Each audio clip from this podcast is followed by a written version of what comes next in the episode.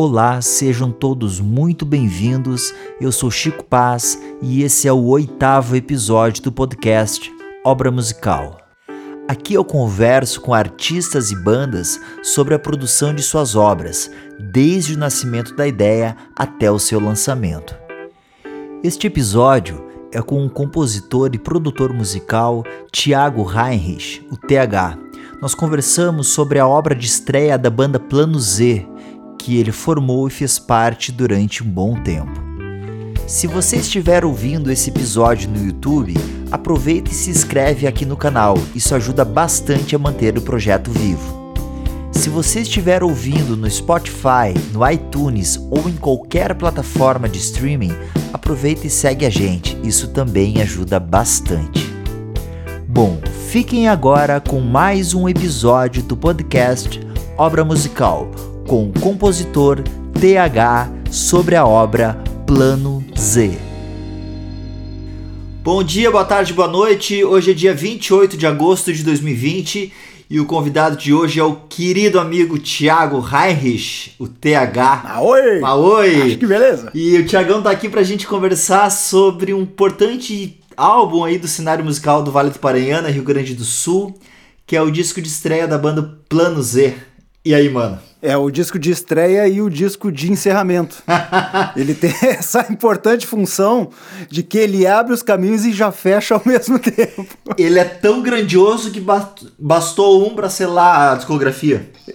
Claro, se ele fosse, se ele fosse feito em, em, vinil, ele seria um álbum duplo, porque é um álbum gigante, né, cara? Inclusive, essa é uma das perguntas, cara. 17 canções muito bem construídas. Boa, muito bem construídas, construídas fica por tua conta. que legal, velho. Cara, uh, eu te falei em offline, né? Agora já valendo a gravação. Esse é o episódio mais pedido até o momento aí do, do podcast. Eu acho que é uma informação bacana para dizer aí pra galera que vai estar tá ouvindo depois. Pô, muito né? demais isso, né? Inesperado para mim. Muito tri, cara. Tiagão, uh, para começar então a primeira pergunta aí. Cara, em que momento da tua vida como artista, como compositor, tu tava quando a Plano decidiu gravar um álbum? Em que momento a banda tava também? O que que tava rolando ali nas internas da banda quando pensaram é, nisso? A, a, coisa, a coisa das composições da Plano Z e do disco, ela se confunde um pouco com a minha trajetória pessoal, assim. Uhum. Porque eu comecei a, a, a tocar, né, meu pai me ensinando a tocar e tal, mas é... E eu gostava muito das músicas dos Beatles, enfim, gostava de umas bandas aí e eu não sabia as letras, esse tipo de coisa. Então, por causa disso, eu ia tocar a música e ficava inventando letras. Que massa! Né, para poder cantar em cima. Então, eu fazia as minhas versões muito piores que as dos Renato seus Blue Caps, por exemplo. Mas eu tentava fazer. E é por isso que eu comecei a compor, é, na verdade, por uma deficiência minha de decorar letras. Uhum. então eu, deco eu escrevi as músicas. Isso aí com 12, 13 anos, quando eu comecei a escutar rock. E eu queria escrever minhas músicas e tal. E eu fui meio que aprendendo a tocar e aprendendo a escrever ao mesmo tempo. As duas coisas eu não aprendi até hoje, mas a gente segue na, na vida. Mas aí, cara, o, o, lance da Planos é o seguinte: é, de, desde que, que eu escrevia músicas e tal, a gente eu fiz parte de várias bandas, eh, todas de, de versões, covers e tal, esse tipo de coisa. Até que um, um momento uh, eu acabei conhecendo o, o Roger e o Kaká uhum. através da banda Matrix, né, ah, de Taquara. De, é, Taquara Igrejinha ali, né? Uhum. É, o Kiko me chamou para entrar na banda. Né, o Kiko era o cantor da banda Matrix. Kiko Valauer me chamou para entrar na banda e tal. Eu entrei como tecladista e ali eu conheci o Kaká e o Roger. Nessa história ali, eh, nessa época eu tocava com a Led Zeppelin cover, com a Bala de Funcho, é, já tocava com a Barata Oriental. Sim. É, e estava se formando os The Dharma Lovers. É, só que daí, enfim, para continuar tocando, para fazer umas brincadeiras, apareceu um show. Não sei se foi por causa desse show o quê, mas enrolante. Eu lembro bem desse show, assim.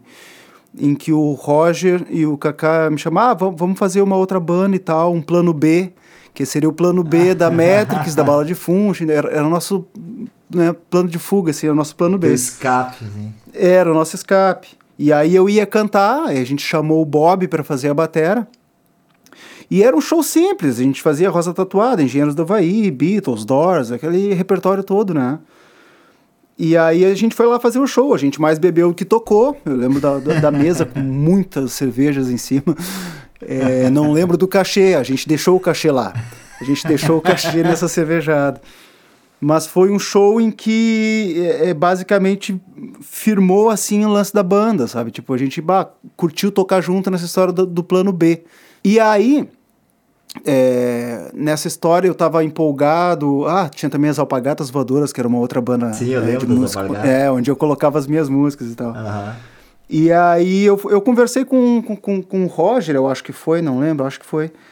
E aí eu falei para ele, cara, eu tenho umas músicas que eu escrevi aqui e eu queria botar aí, eu, eu acho que... E eu gostava muito do estilo do Roger de tocar guitarra, eu sempre fui muito... Sim. É, desde que eu conheci ele, eu virei um fãzaço do estilo de guitarra Sim. do Roger. E aí eu, na minha cabeça, pensei, bah, esse cara aí que vai gravar minhas músicas. Ah, vamos gravar as músicas desse cara aí.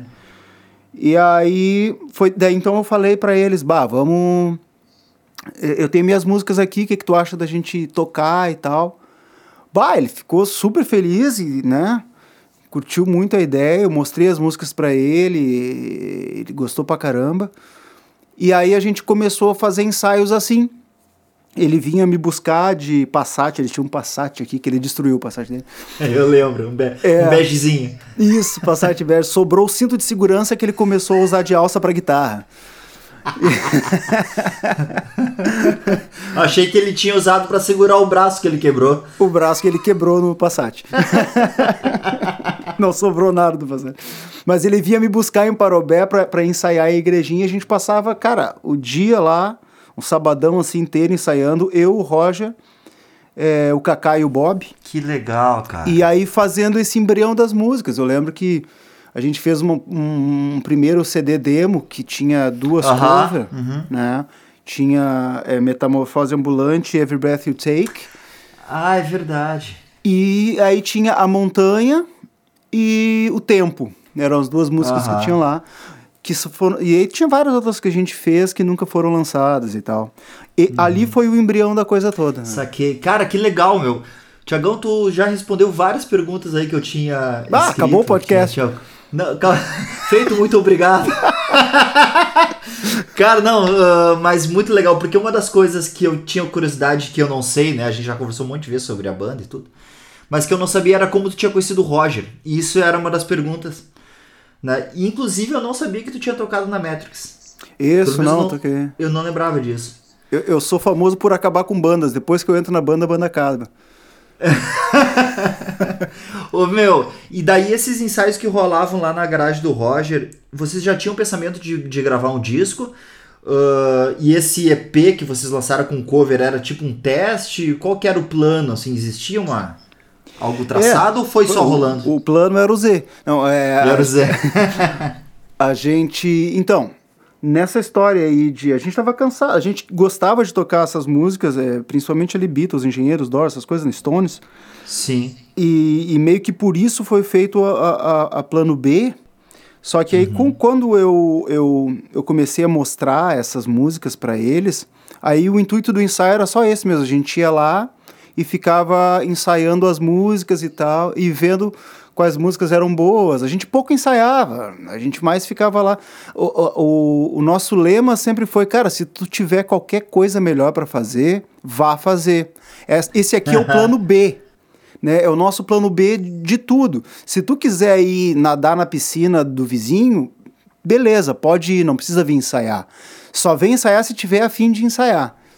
Que e é assim que se criou a banda, né? Uh, então o tempo e a montanha é desse pacote. Tu lembra de mais alguma que era desse, desse bolo dessa época aí? É, do, acho que tá no disco, acho que nenhuma. Eu lembro, é, tinha uma que chamava Que Exploda, tinha um 57, que era um rockabilly bem legal. É, eu acho que são só essas, eu não, não lembro de. Saquei. Que legal. E, meu, e daí depois então que vocês planejaram fazer o disco que tu começou a compor a, as outras. É isso? isso, isso, isso. Tinha algumas ali. É, bom, aí falando na verdade individualmente, né? Por exemplo, a Sim. música Boba, Uhum. Ela é uma música bastante antiga, ela é uma música de 99, 1999. Ô meu, essa música boba, ela não tá num EPzinho da Alpargatas? Eu não lembro se ela chegou a sair no EP da Alpargatas, mas ela é dessa época. Porque na, nesse EP da Alpargatas tinha Pelas Pedras, né? E, e, isso aí, verdade. E tinha, tinha uma outra que eu gosto muito, que uma vez eu até pedi pra ti se eu podia gravar, agora eu não me lembro o nome dela. Tá, eu sei que música é, mas eu também não lembro mais da música. mas eu sei que música é. Uh, é um baita som, né? Vem pra cá, pra Isso, dizer vem pra cá. sim. Essa aí. Essa melodia é boa, cara, tem que mudar essa letra. eu gosto dessa música. Então, então nesse EP não tem mais nenhuma que tá aqui no disco da Plano. Não, não. Não, não tem. Ah, que legal. Tá, e e daí todas as composições que vieram depois, elas são focadas no álbum? Ou tu foi compondo de um jeito mais solto e depois tu encaixou, tu criou um roteiro, sei lá. Não, é tu... eu sou eu sou bem caótico para composições, é. assim. Eu tenho minhas fases onde eu escrevo muito, sou muito empolgado com, com, com isso. E tem momentos em que hum. daí ela acaba. Ela acaba de brusco, assim, no meio de uma música, sabe? Eu, escrevo 10 músicas, quando eu tô escrevendo a décima primeira, no meio dela eu falo, isso aqui tá tudo uma droga. Ah, né? Eu paro de escrever ali no meio e, e, e entro numa crise existencial. Sim. Ô meu, como é que é o teu, teu jeito de compor, cara? É, é, é isso, completamente caótico e não tem muita, não tem regra. É, é, eu tava, eu tava escrevendo umas ideias agora no, no, no, no carro, vindo de Porto Alegre para cá. É, tava pensando já numa. Aí eu, agora eu tô gravando no WhatsApp. Eu, eu tenho um, uma conversa comigo mesmo no WhatsApp ali. Uhum. É, me é, o melhor, é o melhor grupo. eu e eu mesmo. Tem eu e minhas cinco personalidades. e ali eu escrevo, ali eu faço minhas anotações, escrevo minhas músicas. E ela, assim, às vezes é, tem a ver com aparece num, num, ritmo, numa melodia, às vezes eu começo ah. com uma frase, às vezes eu roubo uma frase ou outra, ah, tô olhando um filme e daqui a pouco alguém fala alguma coisa e eu, pá, isso aqui. E aí essa ideia me faz fazer uma música. Uhum. É, ou assim, geralmente experiências diferentes, né? Uma coisa que é certo é que no mesmo lugar tu não vai fazer nada diferente, né? Sim. Então, é, eu lembro que agora, por exemplo, nos EPs mais novos, é, eu, eu, fiz muito indo para o meio do mato, fazer música e tal, que é uma coisa que eu não costumava fazer. Daí, quando, quando eu fui para lá, só eu, violão e tal, a, a, e a Elo junto, e a gente fica lá de boa, é, parece que dá outra experiência, né? Outra inspiração, assim. É... Então, o meu jeito de compor ele é maluco. E no, no, no, na coisa da Plano Z ali, tem isso, na verdade ele é um álbum de desova de muita música, ah, né? Ali, por exemplo, a, a, a, Boba, que é uma música muito antiga, é, uhum. de 1999, aí tem algumas outras que, que a gente ensaiava, que acabou não entrando, por exemplo, a que Exploda, que eu falei antes. Eu acho que a que Exploda entrou num, num, num, álbum de, de sobras que, a gente, que eu lancei no Spotify da Plano Z. É...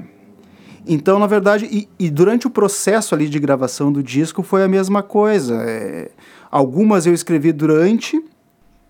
Por exemplo, uhum. a música Às vezes é uma música que ela tinha esse início. Às vezes, não sinto nem. Fica até tarde esperando você. Essa, essa parte já tinha uns 10 anos escrita. Ah, que fuder. Essa parte é bem antiga. E aí o refrão, eu e o Roger meio que fizemos juntos, assim. Não, o refrão foi eu que fiz. O Roger fez a parte lá. Uhum. Então é isso, às vezes eu, eu misturo coisas. A própria montanha, cara, a montanha ela é uma mistura de, de frases, né? Uhum. Ela, não, ela não tem um tema só. E eu acho muito legal o jeito que as pessoas é, às vezes pegam. Eu lembro que o, o, o Ig e o Gordo uma vez fizeram um, um, um videoclipe usando um ela vídeo, como. Né? Uhum. É, um vídeo é, usando como pano de fundo para um vídeo de, de, de natureza e tal, de, de preservação. E eu, nossa, eu, pra mim aquilo não tinha nada a ver e do nada tinha muito a ver, assim. Sim, sim. É muito legal, né? Ô, é. cara, uh, a, a música TH01 é a primeira que tu fez? Ou essa numeração não, não vale? Não? Não, a numeração não vale. Ela tem, inclusive tem pessoas que, que falam que ela é atol. Cara, pior! Mas é a TH01. Ah, eu vou Cara, começar a chamar de Tol agora. ela é. Eu sempre que eu escrevo riffs, Agora que eu me liguei que eu posso olhar pra ti, eu não tô olhando pra ti de besta. É porque eu tô tipo numa rádio, tá ligado? As pessoas estão ouvindo em casa. Mas é tipo, o resultado é tipo um resultado de rádio. É. Então vamos, vamos, vamos continuar assim, daqui a pouco eu tô com a mão no nariz e tal, não dá bola. O. A, a TH, eu, eu, quando eu vou escrevendo riffs e ideias de músicas, eu vou colocando numeração por falta. Ah, essa aqui é TH1, TH02, ou TH 1940 e tanto, não tem nenhuma lógica. É só o primeiro número que aparece no teclado, eu, só para salvar as ideias, assim, sabe? Não tô nem em ordem cronológica. Eu escrevo TH e qualquer número. E essa música, TH01, ela tava com esse nome pra, pra demo que eu escrevi aqui, que eu mandei pros guris é, ouvirem. E aí a gente foi gravando a música, foi gravando a música e a gente nunca decidiu qual o nome da música. Ela, ela nunca teve um nome bom. Nunca nenhum nome nos, nos agradou. E aí acabou. Tipo, é completa falta de opção, cara. Incompetência nossa, daí. Tá é. Ô, meu, e falando um pouquinho mais do Roger, ele tem várias. Vocês têm várias composições juntos, né? Como é que era esse trabalho de composição? Era durante os ensaios ou vocês faziam alguns encontros fora, assim? Mais Era... Não, é, às vezes a gente se encontrava... A gente, durante essa, essa fase ali, que a gente virou amigão irmão, assim. A gente tava bastante tempo juntos, sabe? A gente ficava uhum. muito tempo juntos, assim, e era. Ah, tempo que podia beber em posto de gasolina, a gente ficava no Abastec ali, enchendo a cara. Uhum. Ou em Taquara, lá no clube, assim, nossa, era. era... E aí, aí que, que se formava a nossa conexão, assim. Uhum. E, e o negócio da composição, às vezes eu ficava meio puto, porque ele tinha um, um, uma coisa meio é, ele é matemático, assim, no sentido, né, de, de, fazer as coisas da forma, e são mais humanas. E, uhum. por exemplo, quando a gente foi fazer a música é, Passar, eu acho que é a 2 ou 3 do disco. A 3. Ela, ela era uma música que eu tinha feito para minha afilhada quando nasceu. Uma coisa meio do tipo... É, se um dia for estudo, para nada eu vou servir mas se um dia fores nada, eu vou estar tá aqui. Sabe? Ah. A música era meio canção de Ninário, eu fiz ela bem no violão, sabe? Bem tranquilinha no violão. E aí o Roger fez pá, um puta arranjo de guitarra, eu vi aquilo e achei, pai, mas isso aí não é essa, música não tem nada a ver com isso, cara. Ah, tu, tu deturpou a ideia da música, nada a ver e tal. Ah. Mas ele bateu o pé, ele bateu o pé e ele tinha razão, para variar, ele tinha razão como ele sempre tem a música ficou muito melhor. A música, ela é da, daquele jeito. Ela é uma eu música não forte, sabia. né? É. Então, tanto que eu acho que eu, eu creditei a música para ele no, no, no, no, CD. A música é inteira minha. Mas só que ele mudou de uma forma que, bah, essa música, a música acabou sendo do Roger, embora seja só o arranjo, mas a música acabou sendo dele, porque ele mudou de tal maneira que tinha que acreditar para ele, né? Que legal. Ô, cara, e, e tu, como compositor, assim, tu gosta dessas trocas? Assim, tu te sente à vontade ou é um processo meio doloroso interferirem tanto numa composição? Hoje eu gosto mais, cara. Na época eu era bastante cabeça dura com, com esse tipo de coisa. É, é, é. Enfim, eu, eu, vinha com a música pronta, eu componho a música. Nessa história de, de, de trabalhar com produção de música, é, quando eu penso numa música, eu já penso no timbre da bateria, no timbre da guitarra. A música já vai nascendo como eu acho que ela tem que ser. E, cara, a pessoa tem que me provar que ela tá certa, ela tem que me, tipo, sabe, tu vai ter que tocar e vai ter que me provar que a tua ideia é melhor que a minha, porque a minha já nasceu pronta. E é um erro meu, uma falha minha, mas é. Uhum. Só que aí algumas vezes acontece, como é o caso dessa música passada. o Roger me provou muito claramente que eu estava completamente errado, né? É, o cara, mas essas visões assim diferentes são, são legais, né? E, e a participação do Lázaro e do Kaká antes o Bob, né, que era o, uhum. o baterista original, assim, como é que era a participação deles nas composições? Era, era intensa, assim?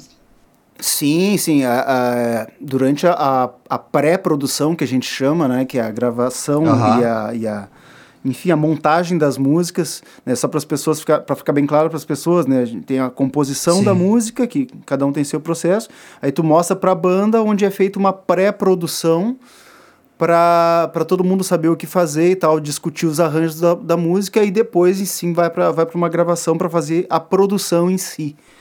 Né? E nesse, nesse processo de pré-produção era a interferência total dos guris, assim. Né? Cada um fazia a sua parte e todo mundo se metia um na parte do outro, né?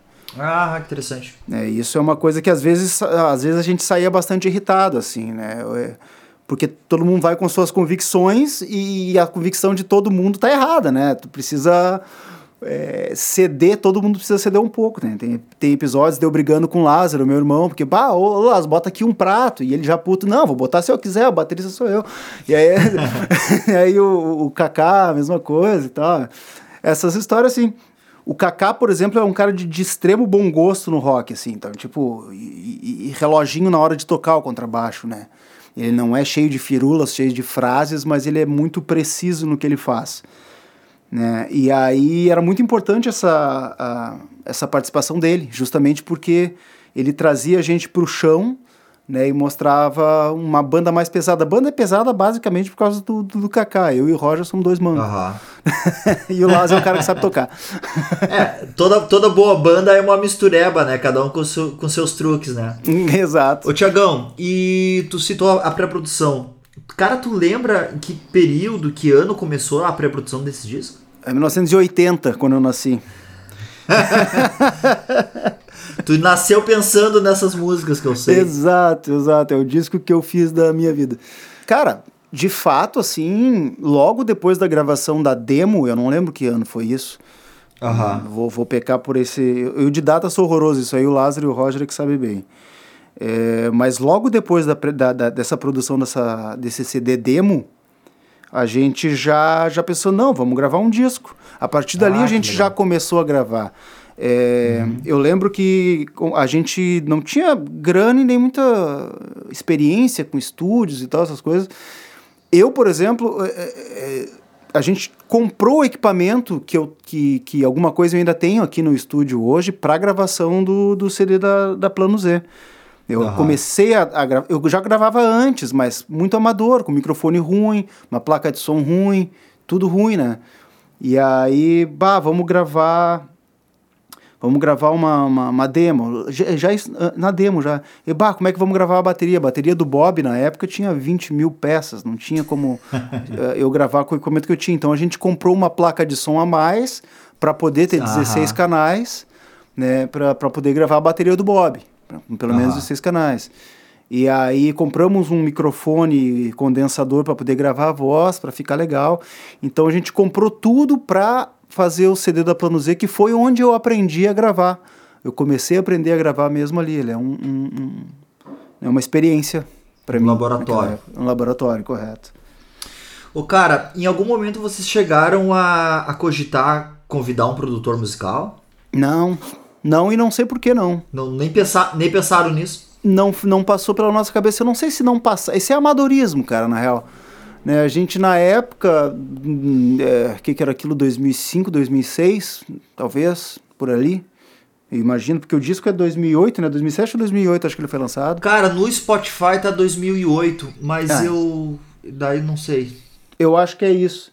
Eu, eu até tenho uma cópia dele físico aqui. Pena que não dá para mostrar essas coisas. Eu procurei a minha cópia física, eu acho que tá lá na mãe. Eu queria pegar alguns detalhes do encarte, também não consegui. É, eu tenho ela aqui, mas eu tô cego, não enxergo o que tá escrito nela. Mas é 2007, 2008. E a pré-produção é ali, 2005, 2006, eu imagino. Então ele foi até relativamente um trabalho rápido pro seu primeiro, né? Foi, foi. foi, foi a gente se encontrava para produzir, tipo, ah, vamos gravar três músicas.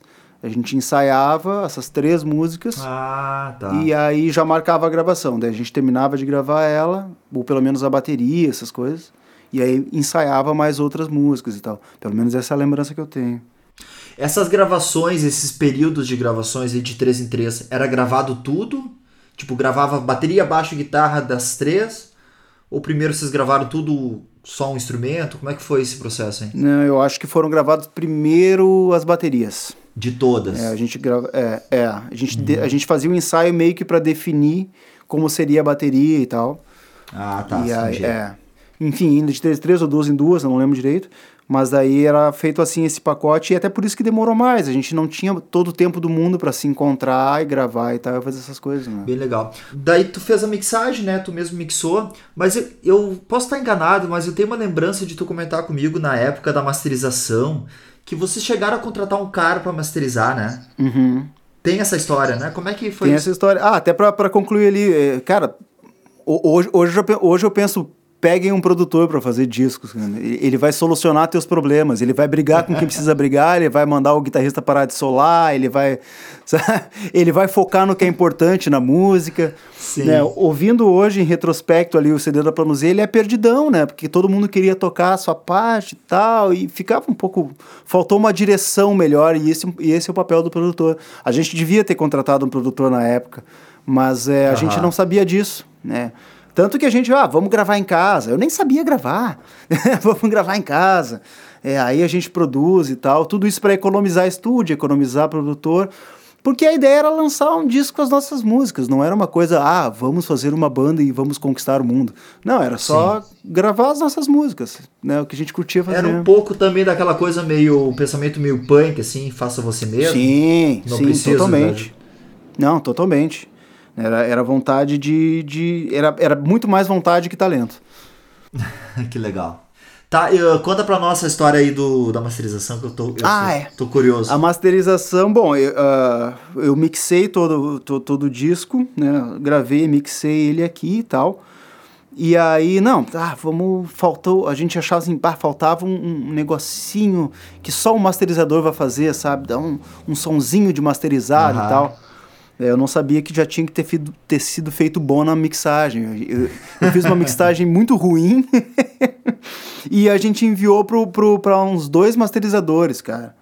É, eu- Ah, esqueci, quem, esqueci quem era agora, mas era o. era- um deles era o Dreia.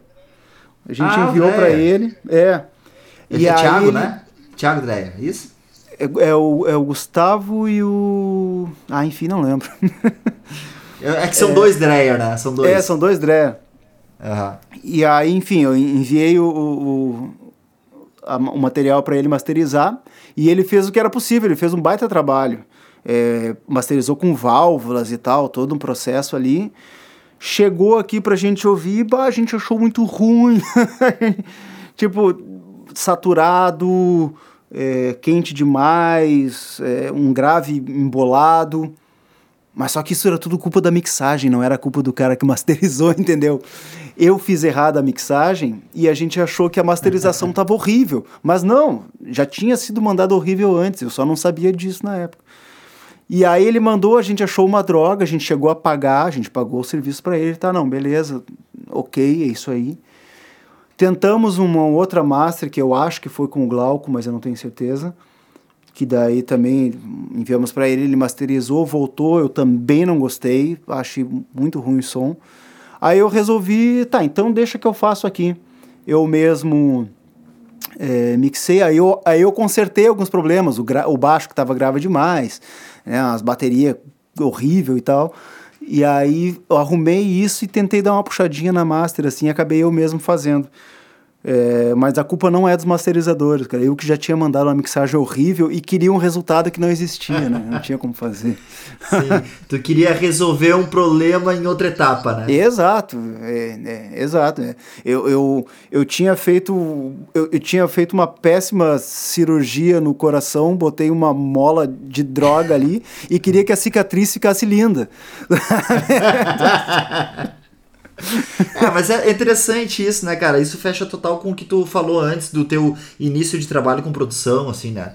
Sim. O cara tem que fazer pra experimentar, pra, pra ver o que, que funciona, o que, que não funciona. Exato, exato. Cara, falando um pouquinho do, do conceito do álbum, assim, ele. Eu não sei se isso é proposital, né? E essa é a minha pergunta, se é proposital ou não.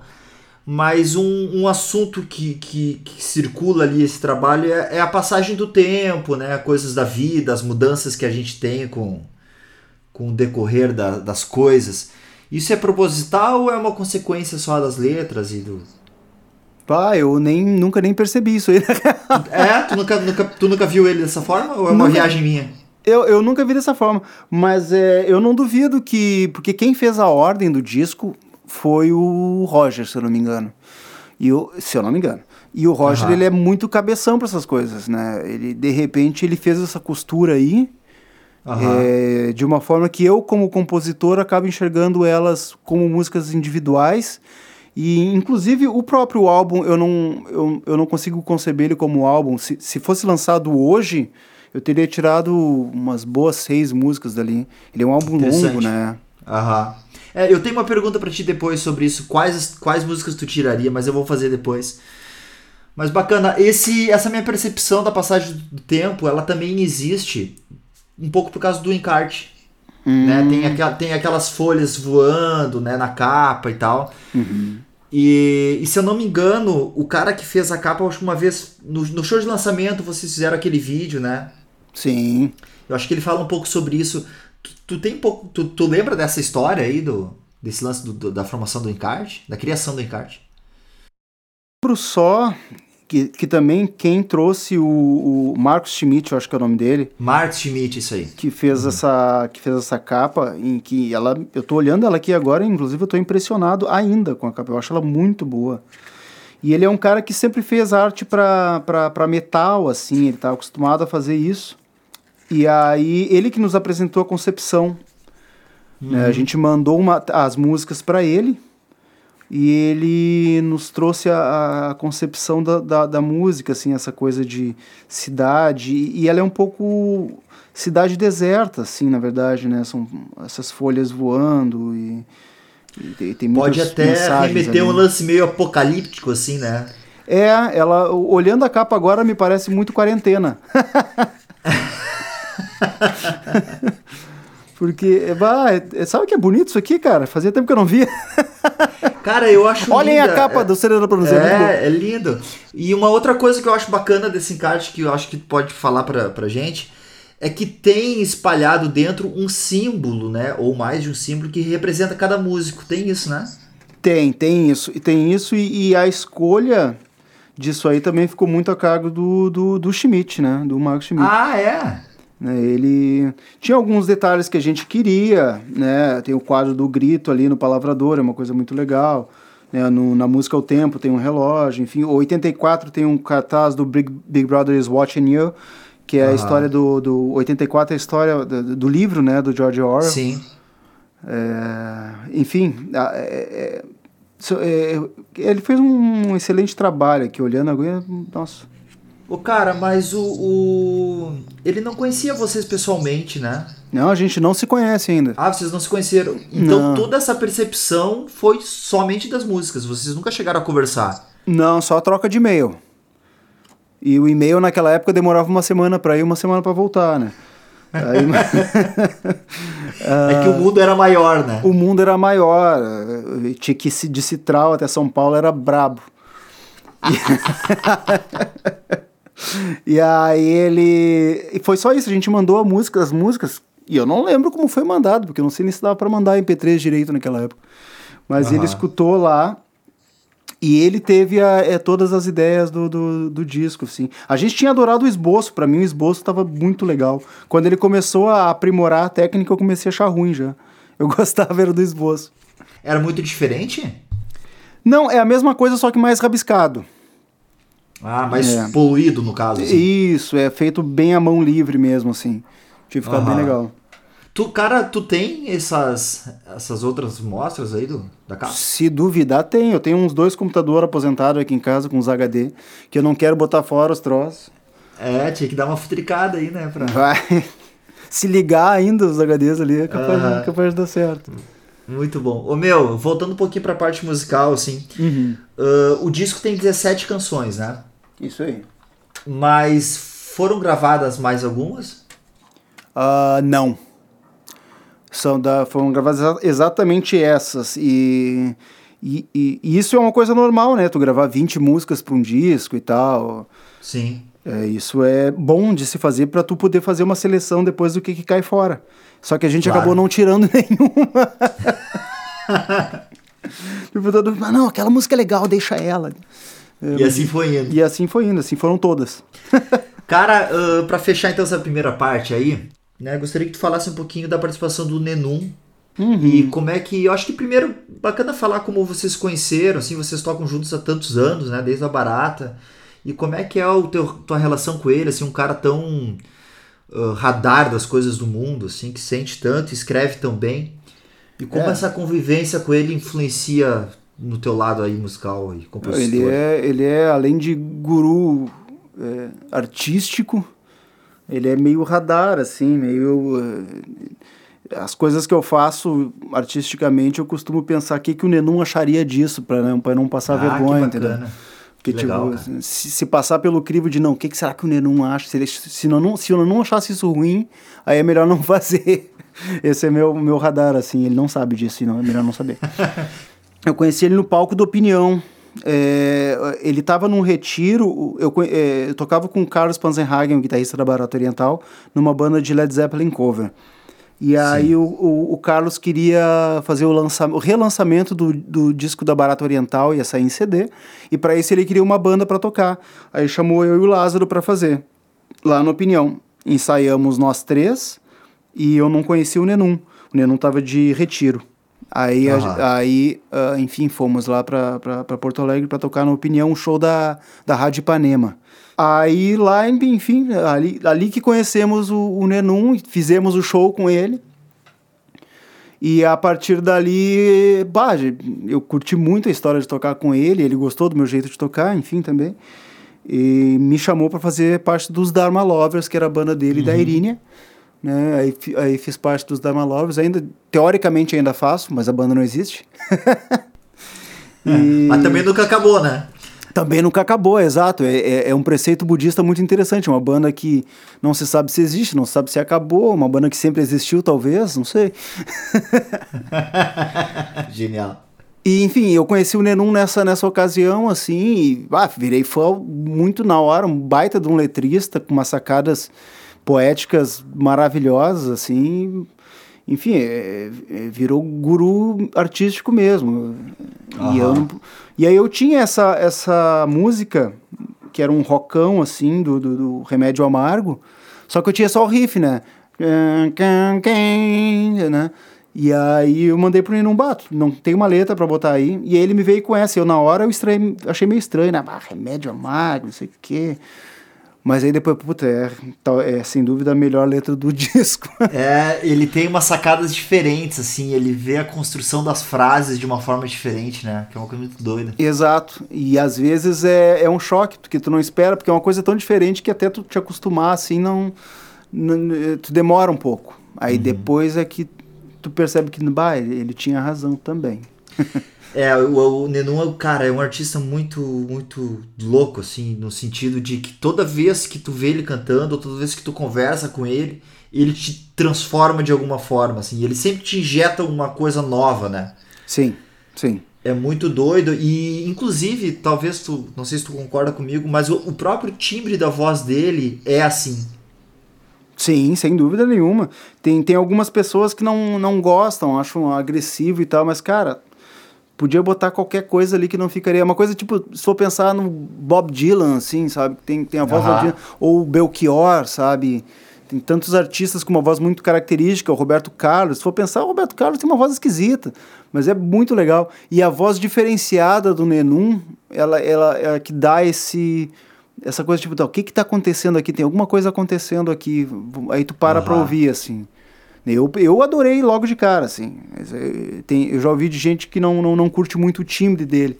Eu já acho que, bah, pra, eu curti de cara. É, não, é, é impressionante. Tem tudo a ver. E principalmente a emoção que ele bota cantando, né? Então, Aham. isso é fundamental. É. E é muito verdadeiro, né? É muito escancarado que é verdadeiro, assim. Sim. Dá pra ver que ele não faz esforço pra ser um cara diferente, né? Não, é, é, é nu, né? É nu, é completamente pelado, assim. A, a forma dele de cantar e de se entregar no palco sempre foi assim, né? É, não é nenhuma nem duas vezes que a gente saía machucado do palco, assim, porque era uma entrega realmente muito forte. Ele se atirava por cima da gente e a gente se embolava e, e aí é normal. Sim. Ô, cara, e eu tenho também uma lembrança muito legal do show de lançamento do disco, que vocês fizeram a gravação, né, do DVD, que a participação dele foi muito boa, assim, tanto que ele, ele não veio da coxia, né? Normalmente o cara, o convidado vem da coxia, ele veio da plateia, assim, ele levantou Isso. e foi, né? Cara, é, essa gravação, né, ela foi bem intensa, assim, eu lembro que foi uma coisa bem trabalhosa pra vocês e tudo. O Que, que recordações tu tem desse, desse momento aí importante da banda, cara? É, cara, é, é, e aquilo foi tão intenso que, que, que na verdade foi o, o, quando a gente se estressou valendo, assim, sabe? Ah, é. Porque era muito trabalho. Aham. Porque a gente fez errado, a gente tinha pessoas ajudando ali na produção, né? Só que na prática a gente tinha que resolver tudo. Sim. Né? Então tinha que conversar sobre luz, conversar sobre som, conversar sobre eh, palco, passagem de som. E a gente fez tudo isso num dia, a gente não fez de um dia para o outro. A gente terminou de passar o som e já era a gravação do DVD em seguida. Aham. Sabe? E fora que foi um processo de um mês ensaiando para aquilo ali, sabe? Então aquilo foi começando a, des a desgastar um pouco a nossa amizade em si, porque a gente se via para esse trabalho e era um trabalho difícil, porque era um trabalho. Bom, a gente queria apresentar uma coisa bem feita. Né? E aí a gente começou a, a se ver de forma assim, colega de trabalho, assim, e, e naquele momento a gente foi esquecendo um pouco da amizade. E aí, na hora de gravar o DVD, a gente passou realmente um dia trabalhando. Sabe? Era um Uhum. dia trabalhando, era um dia em que a gente. Tudo que se falava era a respeito disso, como ia ficar e tal. E. e, bom, eu não lembro de fazer o show. Nossa. Né? Para mim foi uma, é, foi uma coisa bizarra, assim, eu só fui lá e fiz. De vez em quando eu olho as imagens e eu, eu particularmente não acho legal porque eu não tô solto, eu tô cansado. Aham. Eu tô fazendo um show completamente cansado, de quem passou, de quem acordou cedo, foi montar equipamento, passar som, sabe, sem comer direito, sem tomar banho direito, para fazer um, né, um DVD. E é um erro, né? Mais um dos tantos que a Sim, gente cometeu. Tanto que depois disso a gente decretou férias, tipo, não, agora vamos dar um tempo, e esse tempo acabou durando meio que para sempre. É, Foi, tu acha então que foi a partir dali que a banda meio que direcionou pro, pra essa pausa aí, sem. É, o resultado foi excelente, cara. É, a gente. Eu lembro que teve doações para. Pra... É, eu ia te perguntar sobre isso. Teve várias, né? Foi, foi, arrecadou vários alimentos, né? É, a gente, a gente fez a, a primeira live solidária do Rio Grande do Sul. A gente arrecadou ali uns negócios e tal, e, e- e que foi para um lar, que agora também já não lembro qual é, mas eu lembro de um- uma, uma, uma coisa muito emocionante, foi quando era um lar de crianças, assim, e, e aí a gente recebeu a foto dessas crianças com as doações, com os CDs da banda, dizendo, bah, muito obrigado, a Plano Z e tal. E, bah, aquilo foi realmente o momento em que, bah, É. já- já- aqui a gente fez uma coisa legal. Aqui a gente Ah. não foi uma banda de rock querendo aparecer, ah, sou bonitão aqui, balançando o cabelo. É, a gente fez uma coisa legal uma vez na vida. Essa foto é linda, cara. Eu lembro dessa foto aí. É, eu tenho que procurar ela e, e botar numa moldura. Ela tá em qualquer lugar, dentro de uma caixa de, de relíquias da Plano Z que eu tenho aqui. E, e ela, é, tá, ela é realmente muito foda pra estar ali guardada. Porque ela é o, o, o, o, o real cachê, sabe? Que, que a gente Aham. teve em, em, de- em todo o tempo da Plano Z. A gente sempre tocou, a gente sabe como funciona banda de música autoral. Tu vai lá pra mostrar teu trabalho e, o- e o cachê acaba sendo a resposta do público, né? Se alguém Sim. foi te procurar, se alguém foi conversar contigo, se alguém quis comprar o teu CD, se alguém no outro dia falou de ti. E esse dia específico foi, sem dúvida nenhuma, o maior cachê de todos, que foi poder ter essa resposta do lar que a gente fez a doação. É, bah, foi super emocionante, a gente chorou. Aham. E então, então tu considera que todo esse trabalho da gravação do DVD, esse estresse todo, essa, tudo essa tranqueira aí, valeu a pena no fim. Claro, não, sem dúvida nenhuma. E todo mundo que participou tem um orgulho gigante da coisa. O caso é que, é, desde o, desde o processo de gravação do CD até o processo de gravação do DVD, foi tudo uma coisa muito de trabalho, de- de processo de trabalho. Né? Porque a Sim. gente queria fazer, era, era uma vontade de fazer. A gente queria lançar um disco e daí, pá, agora a gente tem um disco, vamos fazer um lançamento, vamos fazer. Tô ok, vamos fazer um lançamento, mas vamos gravar então o lançamento. Tudo bem, mas para gravar o lançamento também tem que gravar o áudio do lançamento. E aí vira todo um trabalho, uma coisa que, sabe, tu sabe Sim. como é que é, uma coisa que, que dá É uma bola de estresse. neve, né, cara? É uma bola de neve. E aí quando tu vê, tu chega no final daquilo tudo, a gente pensou, tá, vamos descansar, bola no chão, vencemos esse campeonato, vamos pensar no próximo campeonato. Só que daí a gente foi se acomodando. Né? E a gente uhum. nunca pensou em parar, não teve um, a banda não teve um fim, a gente foi só parando. Sim, só tô parado. É. Cara, e a banda, a banda sempre fez bastante show, né? A gente fazia alguns shows, cara. Uma banda autoral, assim, uma banda que tocava bastante, né? Real, real, tinha bastante show. A gente tocava. É, é, os clássicos para mim estão sempre guardados na cabeça é, é, é, são os do Tio Remy. Né? O saudoso Tio Remy, onde a gente. Foi um, foi um momento que para todos nós foi muito importante, porque foi a primeira vez que a gente viu que, cara, banda autoral é muito mais legal. Porque a gente ia lá no Tio Remy e a casa ficava lotada para ver uma banda autoral, cara. Sabe? Uhum. Em 2007, 2008, as pessoas iam pro Tio Remy é, para ver uma banda autoral tocar. É, eu lembro que o Vitor V, né, o nosso amigo, uma vez veio Sim. lá de, de, onde ele mora, Portão, no Salão Poço, lá. E, e, esse tipo de coisa que parece bobo agora, ah, ah, vou lá ver o show do banda autoral. Cara, naquela época era muito bizarro, não tinha muitas bandas, quer dizer, tinha bandas autorais, sempre teve muitas bandas autorais, mas as, não tinha um deslocamento e, e, e, sei lá, tinha alguma coisa que, que, que a gente tinha como amigos e os amigos iam pro bar te ver, assim, sabe? É, uhum. Gerava esse interesse e, e sempre foi muito emocionante pra gente, porque era isso, a gente ia fazer um show com as nossas músicas e o público lá tinha, né, sei lá quantas pessoas tinha no Tio Remy, mas era um Tio Remy lotado, cantando as músicas da banda. É, e mais interessados na música do Plano Z do que quando a gente tocava ali um Doors, uma coisa que a gente também tocava porque gostava. Sim.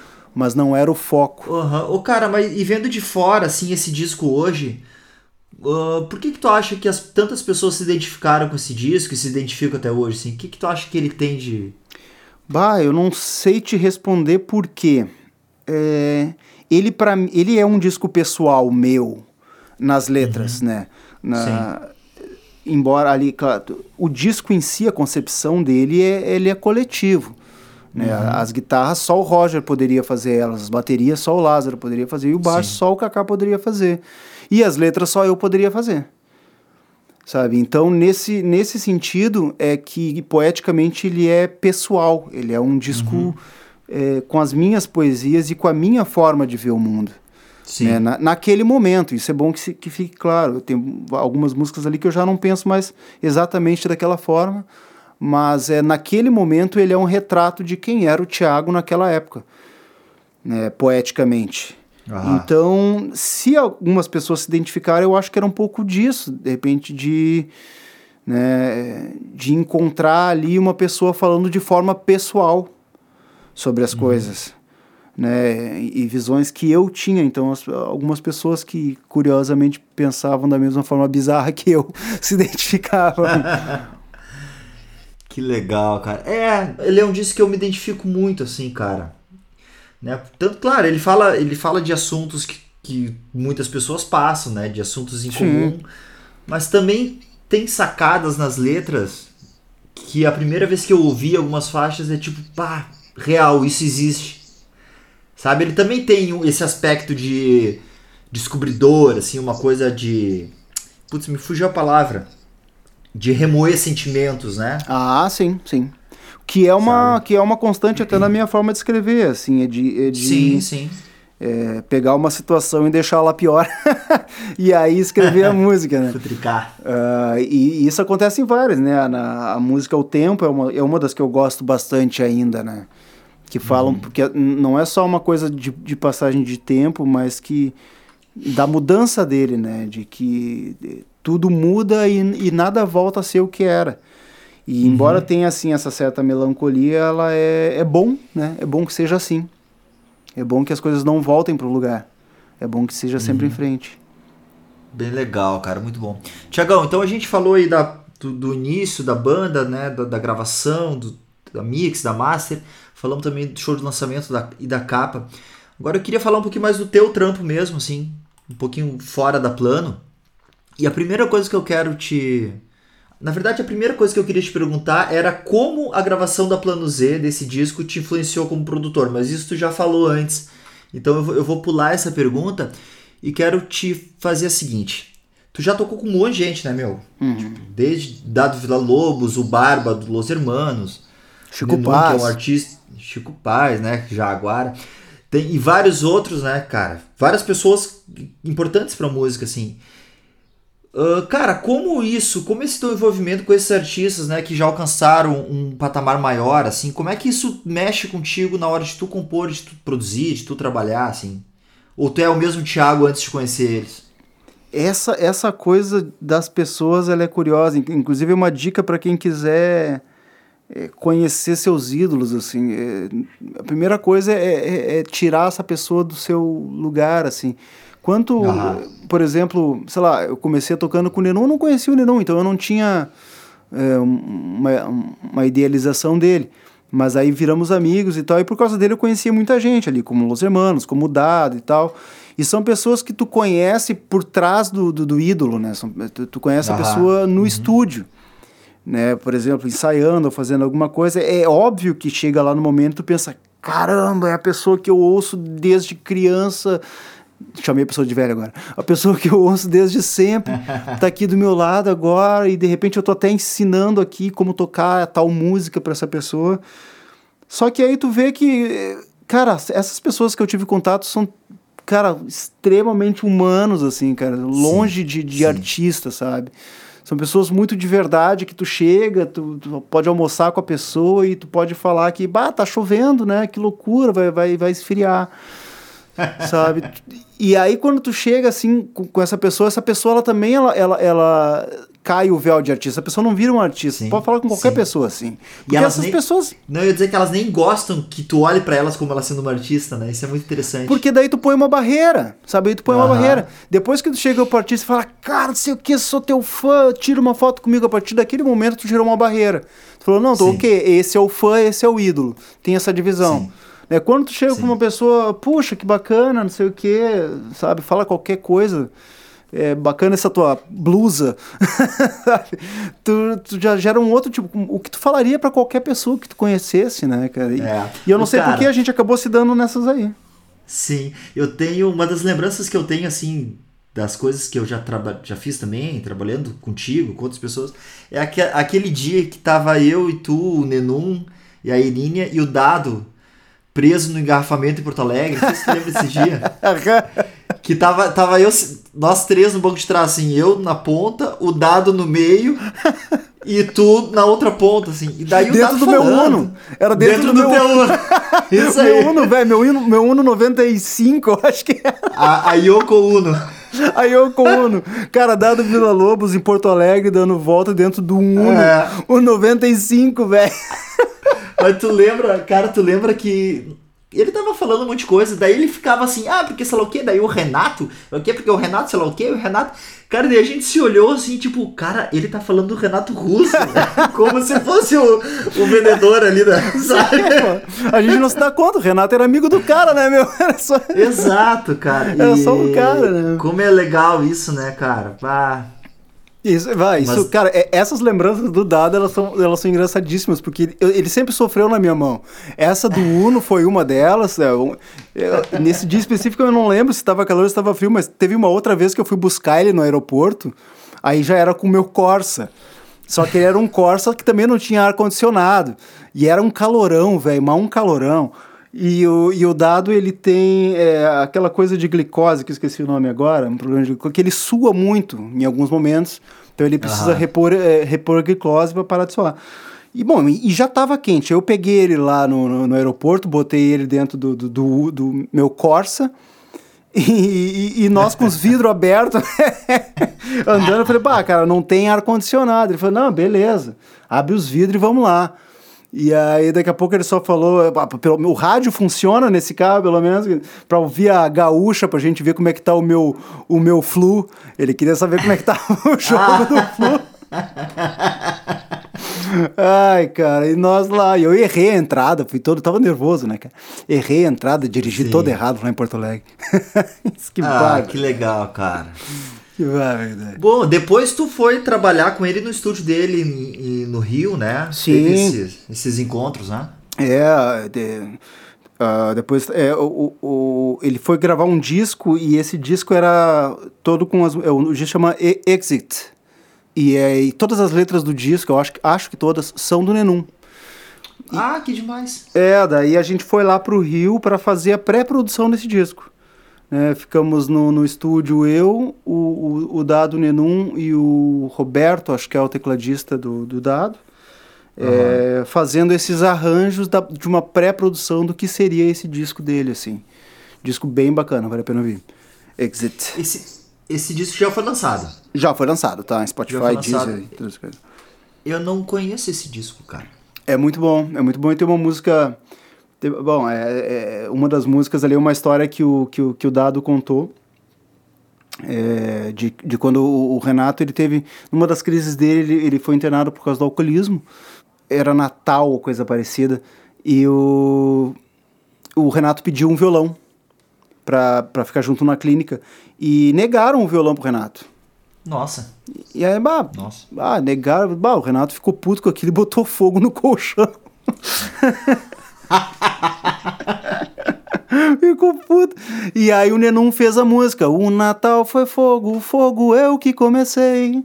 Quem sabe o ano novo, não lembro o que. ah, que demais, cara. É uma música Vai, muito legal, tá Eu vou ter que ouvir isso, cara. bom, muito bom. Tiagão, para fechar essa parte então sobre o Thiago Heinrich. Ah. Uh, cara, o que, que é mais importante para ti numa composição e o que, que é mais importante para ti em uma produção? Uh, a unidade, em, em ambos os, os casos. É. Uh, eu acho muito importante que as coisas conversem umas com as outras, eu digo em arranjo, sabe? Uhum. Eu gosto muito de. Algumas pessoas até chamam de síndrome de Mickey Mouse. Síndrome de. Eh, eh, se for lembrar dos filmes do Mickey antigamente, uhum. Os, os, antigos, que era só orquestra, não tinha voz ainda. Sim. É, o Mickey caía um tombo, a orquestra fazia. Sabe? É, o, o, o, Mickey dava os passos, a orquestra ia. Então, Sim. síndrome de Mickey Mouse é isso: é tudo que, o, que, que a letra fala ou coisa fala, a banda tem que fazer também. É, isso é um exagero, tem que cuidar para não fazer isso, mas eu gosto desse tipo de coisa. Sabe? Tipo, uhum. Tipo, a, a não ficar muito descolado, né? A letra ter a ver com o arranjo e a guitarra ter a ver com o baixo, coisa, porque senão vira fita demo mesmo, né? Senão, então eu acho que numa produção o importante é, é, é tudo estar tá conectado, a não ser que a proposta seja o caos. Né? Sim, aí sim, aí sim. é outra questão, né? Tipo, ah, não, a gente quer bagunçado mesmo, mas aí também não espere que as pessoas vão, vão entender, né? Sim, daí é uma questão de conceito daí, né? Tu já tá Exato. Tá direcionando o trabalho para esse conceito, né? Exato. E é sempre bom perguntar assim, tipo, bah, para quem tu quer mostrar essa música.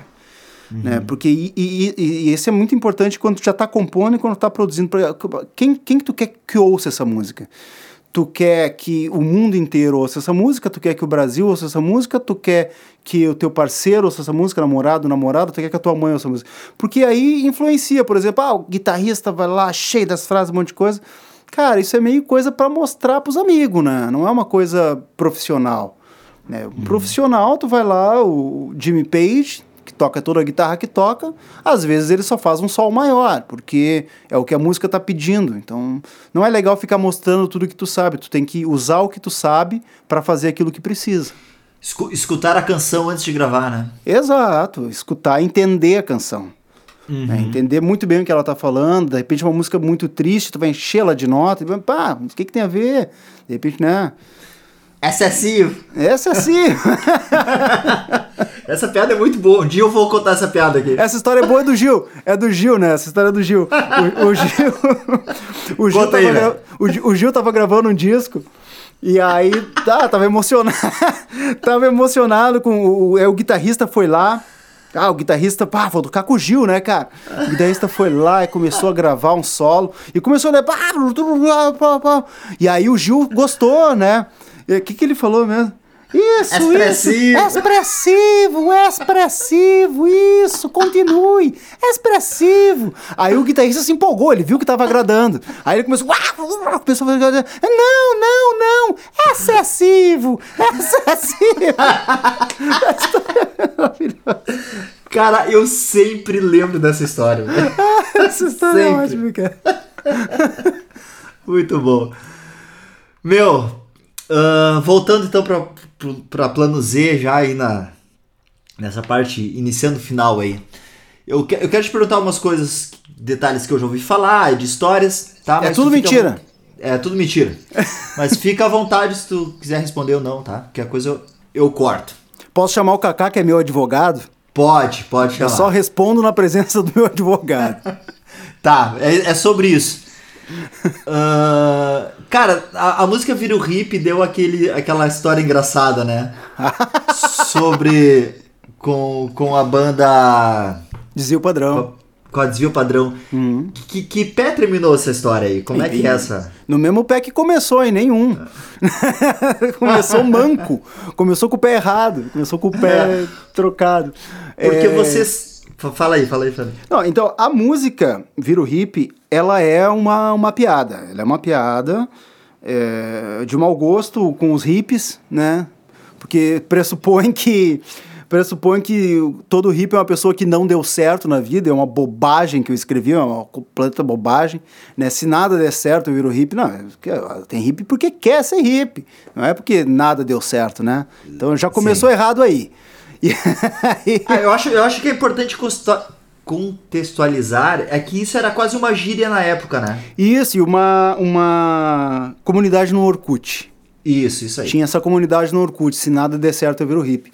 E aí acontece que a música que eu fiz, ela é realmente em cima da música da Desvio Padrão, né?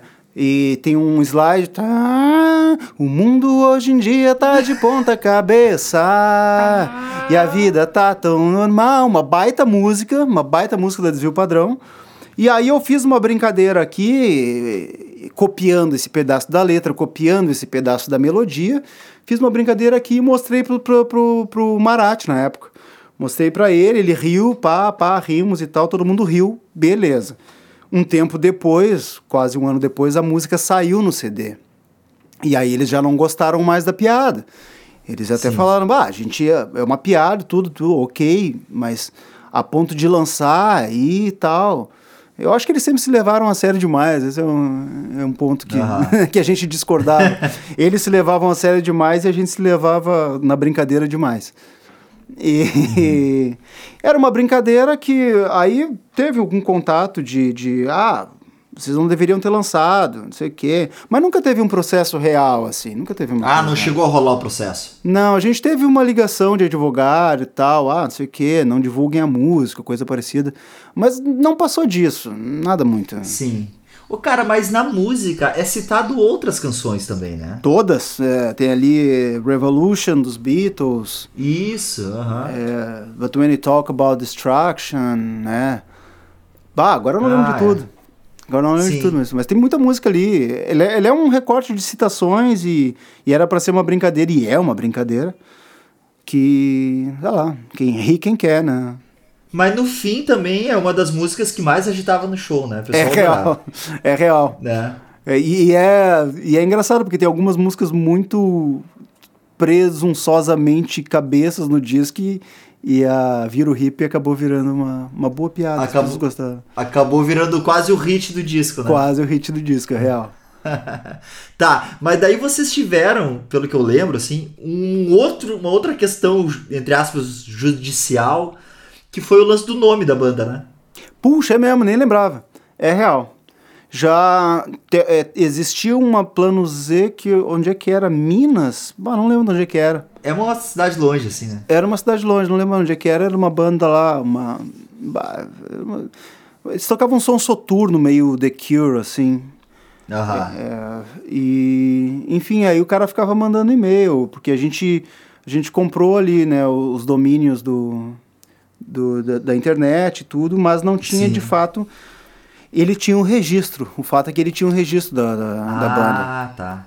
É, acabou que a gente, no final das contas, a gente conseguiu comprar esse, esse registro, mas a banda já tinha acabado, a nossa, no caso. Aí. Vocês compraram depois que ela acabou. Eu acho que a gente não, não chegou a efetivar a compra, eu não lembro. mas a gente- eu acho que a gente deu o ok, Ah. ok, vamos comprar o nome então. E aí era uma coisa tipo dois Mas mil antes nós vamos terminar a banda. É, e foi um valor tipo isso, tipo dois mil reais, uma coisa assim. Ah, então ok, vamos dar dois mil reais e comprar o nome da banda. Aí a gente comprou o nome da banda, eu não sei se... Eu acho que a gente não pagou e a banda acabou. Vocês deram um calote no cara, velho. Mas também com o nome ruim desse, cara, claro que a gente ia dar um calote. O cara tá brigando por causa do nome bosta, cara. Plano Z. Meu Deus, cara. Ah, demais. Então, pois é, o- a gente já botou plano Z porque a gente falou, era plano B no início, e aí o plano Z Sim. acabou virando porque era, tipo, ah, é a nossa última alternativa mesmo. Tanto aquela história do ensaio que eu falei, que é tipo, ah, se ninguém tiver Aham. nada pra fazer, vamos ensaiar. Era o nosso plano Z, a nossa última opção de nome e de vida. E durante um bom tempo foi plano A, mas é. é. Ah, Muito enfim. bom. Então tá. Agora pra fechar aí o último bloco, as perguntinhas. Velho, pra ti qual que é a, a música, a melhor música desse disco? Bah, deixa eu, deixa eu pegar ele aqui. Eu hoje ainda gosto de O Tempo. E eu ainda gosto de é, Às vezes. Ah, é lindo. É, ah, mas a melhor do disco, cara. Só pode escolher uma, velho. Puxa vida. Pode ser Dante, então, não, brincadeira. Que é a faixa escondida que tem lá no fim. Cara, deixa eu te contar uma coisa. A faixa tem 10 minutos. cara. É, eu não lembrava que a faixa era escondida. E daí hoje eu tava aqui montando o roteirinho e ouvindo. E daí terminou o disco, eu fiquei. De repente entrou uma voz. Tu tá aí ainda? E o cara meu cagaço. Eu não lembrava que tinha. Tem essa faixa que a gente te- teve problema na fábrica, os caras da fábrica. Vocês querem mesmo lançar? A, a música tem oito minutos de silêncio. Total. Depois de oito minutos. isso? Depois de oito minutos, alguém fala, tu tá aí ainda.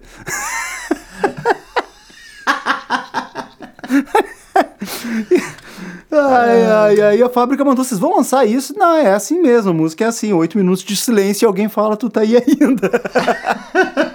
Mas a música que vem depois é boa. É A boa. música é, é, uma, é outra, outra das piadas. Cara, eu, eu gosto de TH. tal- Talvez TH01 seja a minha preferida. É mesmo, que legal. É, eu gosto dessa música. Bastante. E ela, ela foi super pouco tocada. Eu sei que. a- ah, é difícil, né, cara? Porque pauta. Na- naquela época, pauta era a minha preferida. Que tinha uma letra um pouco mais elaborada e tal. Mas Sim. é, hoje nem eu consigo entender mais aquela música. Ah, é verdade. que é. Ela é, eu acho que ela é que tem a letra mais ah, sofisticada. Não sei se a palavra é É, essa. isso, mas pode ser isso. É, Pode ser isso. é É, mas eu, eu acho que se eu tivesse que escolher uma, uma só, TH01 é uma, é uma boa música. Eu gosto Uhum, dela. Muito bom. Ô meu, e se tu tivesse que escolher uma música pra representar a banda, sabe? Tipo assim, tu tem uma escolha pra dizer essa aqui é a minha banda. Qual que seria a música? Bom, agora que a banda não existe mais, fica meio claro que essa música é montanha. Montanha. É, é, talvez não fosse na época que representava, mas sempre foi assim, né? A- a- Sim. O, o hit, sei lá, da banda, né? Sim. Se é que dá pra chamar isso de, de hit, mas é, as pessoas sempre se identificaram com ela, eu não sei muito bem porquê, ela tem um negócio muito Big Brother, muito, né, faça você mesmo e faça acontecer, que tem um riff no início, que era, essa música no início, na fita demo, era, era violão, Ah, e ela é uma chupação de Alanis Morissette. ah, é? Mo- mostra aí. Que isso aqui, ó. Aqui, ó. Acho que vai dar pra ouvir depois. Que isso aqui, ó. Que na verdade era uma coisa. Que era. I'm broke, but I'm happy. I'm Ah. poor, but I'm kind. Ah, na, na, na, na, na, yeah. A ideia era essa. Essa música é demais, é alguma coisa pocket, né? Como é que é? é Hand in My Pocket. Isso aí. E Ah, esse riff inicial é chupado disso. e Ah, aí. isso eu não sabia. É. E aí o Roger fez melhor, depois botou umas notas a mais e tal, ele melhorou o riff. Mas o, ri- o riff original era só isso, imitação de Aham. Alanis. Ô, cara, me veio uma outra pergunta agora aqui em cima da hora, assim, que eu acho que vai cair bem. Cara, o disco ele é muito rifado, né? Cheio de riffs e Sim. convenções e situações que mudam durante as músicas. Isso tudo foi muito proposital, pensado, ou vocês. é, A composição de vocês era assim? O coisa do Roger. O Roger, Tudo ele é, Roger. é, ele é ele, ele tem tinha muito eu enquanto eu tinha na- claro na minha mente a, a composição, só que ela era simples. O Roger ele Uhum. vinha e colocava, ele lapidava a coisa e, e colocava melhor assim, né? Ah. Alguns contras nas músicas, Né? O negócio de ter convenção, todo mundo faz tacatum, tal. Essas Aham. convenções todas é coisa do, do, do Roger, assim. Que é. é- cara, né, é- as pessoas às vezes falam, ah, tem que fazer um show da, da Plano Z e tal, não sei o quê.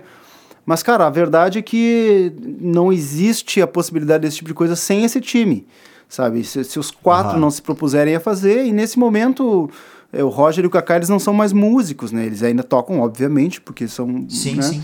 Mas eles não trabalham mais com isso e, e- e exigiria tanto tempo, tanto preparo que, que acaba sendo inviável, né? Uhum.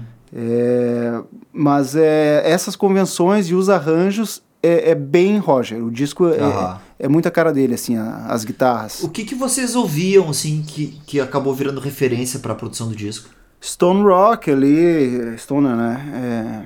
É, Assim. e, e- e grunge. A gente ouvia influências pessoais misturadas, mas a, a base, o grosso da coisa era o rock clássico de, de mais Stones, esse DC, assim, e, e a veia grunge, que é mais Pro Jam, na real. Era Uhum. bem o... Tinha uma coisa que era, acho que Black Crowes é uma, é uma banda boa de Aham. Uhum. referência também. Por causa das Sim. guitarras. As guitarras me lembram muito Black Crowes, assim. É verdade. E, e é muito legal.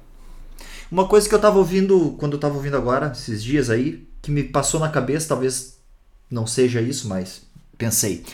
Ahn, em alguns momentos me lembra o começo da carreira da Cidadão Ken, assim, e eu sei que o Roger é muito fã de Cidadão, o né? Roger é completamente fã de Cidadão. Uhum.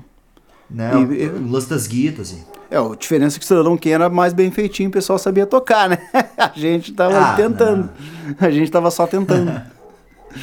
Não, mas tem, tem um pouco dessa referência, né? Pelo menos eu, eu como ouvinte, né? tem sim, tem sim. E, e a, a gente tentava algumas letras que não estavam prontas, a gente meio que lapidar. O Roger é muito fã de, de, de Cidadão Ken, das letras do Duca e tal. Eu gostava muito de Engenheiros também. Então a gente meio que dava essa. Pensando em letra e, e estrutura métrica para as músicas, é, é bem esse o caminho. Ah, que legal. Tá, meu, qual é a música que tu não gosta desse disco? Oux, vamos ver. Essa música que eu não gosto. Se tem alguma, né, que tu não gosta. Eu, eu não gosto muito de Viro Hip. É, por causa É. do, do, do- da história, do É, é, conceito. o conceito todo dela, ela, ela é só Uhum. uma piada e, e uma piada depois que tu conta uma vez, a segunda não tem mais a mesma graça, sabe? E, a não ser pra- a da batata, né? A não ser da batata tá, tá, tá. mas o. E eu acho isso, eu acho que como uma, uma, uma piada, ela serviu pra época, mas não. Não, não, não tem por que ficar muito eternizado. Se tivesse uma música pra não colocar o disco, talvez fosse vir o hip. Embora ela seja importante pra dar essa cara de. Ah, não somos tão sérios Aham, assim. uhum. Né? Porque senão vira só uma cabeçada ali, né? Sim, sim. É só. Tem mais alguma que tu tiraria dessa lista? aí? Eu acho que teria que ser pensado melhor. Talvez a gente lançasse dois discos, sabe? Porque tem coisa que não, não casa. Por exemplo, Motivos é uma ótima música, mas ela realmente não tem nada a ver com o disco. Entende? Então, por esse. Então, se a gente for pensar dessa forma, talvez eu tirasse Motivos. Mas não porque é uma música ruim. É porque ela não tem nada a ver com o disco. Uhum. Né? Então, eh, eh, Motivos e TH01 podiam formar um outro disco. Saquei. Né? Ô, cara, uma coisa que eu sempre pensei. Junto com o Palavrador. talvez. Aham. Uma coisa que eu sempre pensei sobre esse disco que ela tem, ele tem aquela abertura com, com a melodia do A Fila Anda, né? Uhum. A Fila Anda ela é uma música importante pro álbum? Tu considera ela assim? Ah, eu considero ela super importante, sim. Ela é, é- a, a música é minha, a letra é do Nenum. E era um momento nessa época em que eu tava saindo de uma separação. Separação de namoro, né? Sim. Mas enfim, tava saindo de uma separação de namoro. E, e essa música o Nenum fez meio que pra mim, assim. Ah, que legal. Sabe? Tipo, pensando no que eu tava passando e tal. E aí, por isso, ela acabou sendo, tipo, realmente muito importante. E ela é uma música muito bonita. Talvez falte um refrão pra ela, mas ela é uma música muito É bonita. verdade, ela não tem refrão, né? É, talvez teste alguma coisa que melhorasse. Mas essa melodia é boa, né? Esse tararã, que a gente, eu acho que copiou da banda Jet. Ah. É tudo, é tudo uma cópia aqui, mas a gente pelo menos fala. Ô, cara, eu, eu sou da. Eu tenho opinião, né? E eu acho que tu vai discordar de mim. Que eu acho que nem toda música precisa de refrão, cara. E ela é um bom exemplo Não! disso. Tu me mostrou outra música outro dia que pra mim tava pronta. Lá no, no, no, na- no drive-in, tu mostrou uma, uma música que tu tá trabalhando. Ah, sim. Que tinha. Acho que tu tinha só o refrão, Tem, é, só, é, é, aí- é pra ideia de refrão, né? E, ó, e é uma baita música. E, e, e às vezes tu fica na dúvida, tipo, bah, não sei se, se alguma coisa mais cabe aqui. Pra botar alguma coisa aqui, ela vai ter que ser muito boa, vai ter que ser genial, porque essa parte tá muito boa. Aham.